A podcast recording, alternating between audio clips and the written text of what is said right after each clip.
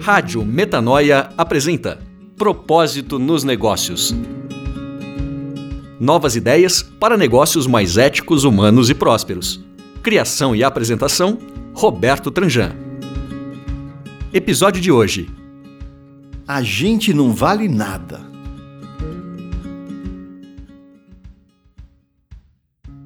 Vi o site, gostei, fiz contato. Buscava uma agência que pudesse elaborar um roteiro de viagem personalizado pela América do Sul. Disse a quem nos atendeu que eu queria visitar outros países, além daqueles que eu e minha esposa já conhecíamos. Esperei que a atendente fizesse outras perguntas, desde as mais básicas, como a nossa faixa etária, até outras mais curiosas, para saber das nossas buscas e interesses. A conversa, no entanto, parou por aí. A moça informou que ia elaborar um roteiro que nos enviaria por e-mail para nossa apreciação. Deixei os números dos telefones e desliguei. Continuei pensando a respeito com um fio de frustração. Vi que ela ia arriscar uma proposta sem saber nada a respeito dos viajantes. Devia considerar então que tudo se resumia a aeronaves, aeroportos, hotéis, locadoras, passeios e guias.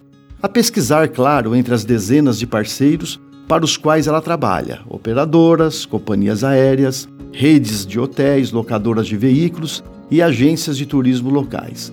A sua atenção não está no cliente, nas suas demandas, necessidades e anseios, mas nas ofertas padronizadas de que dispõe. Creio que uma viagem muda muito a depender dos viajantes. Se são mais velhos ou mais jovens, se buscam aventura ou conhecimento, se são mais ou menos religiosos, esportistas, intelectuais, gastronômicos, etc.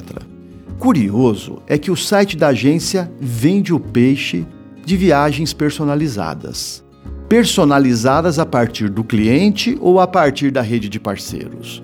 Tudo leva a entender que na viagem, o viajante é o que conta menos. Enquanto penso em procurar outra agência, reflito sobre quanto as empresas dão as costas para os seus clientes. Prega uma coisa, fazem outra. Existe um desalinhamento em seu arranjo estratégico de negócio. E essa incoerência exala um mau cheiro que o cliente sente a quilômetros de distância. A coisa é tão desagradável que ele vai embora, sem nenhum estímulo para se fidelizar.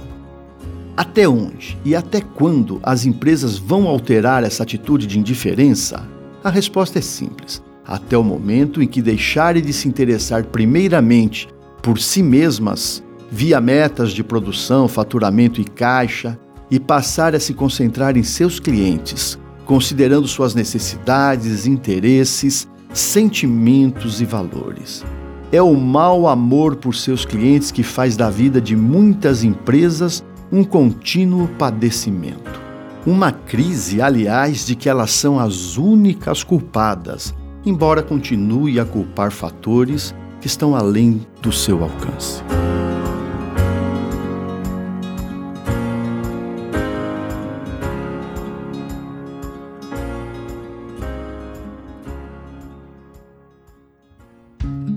Você ouviu Propósito nos Negócios. Dúvidas, sugestões e comentários? Entre em contato conosco pelo e-mail radio@metanoia.com.br ou pelo nosso site www.metanoia.com.br.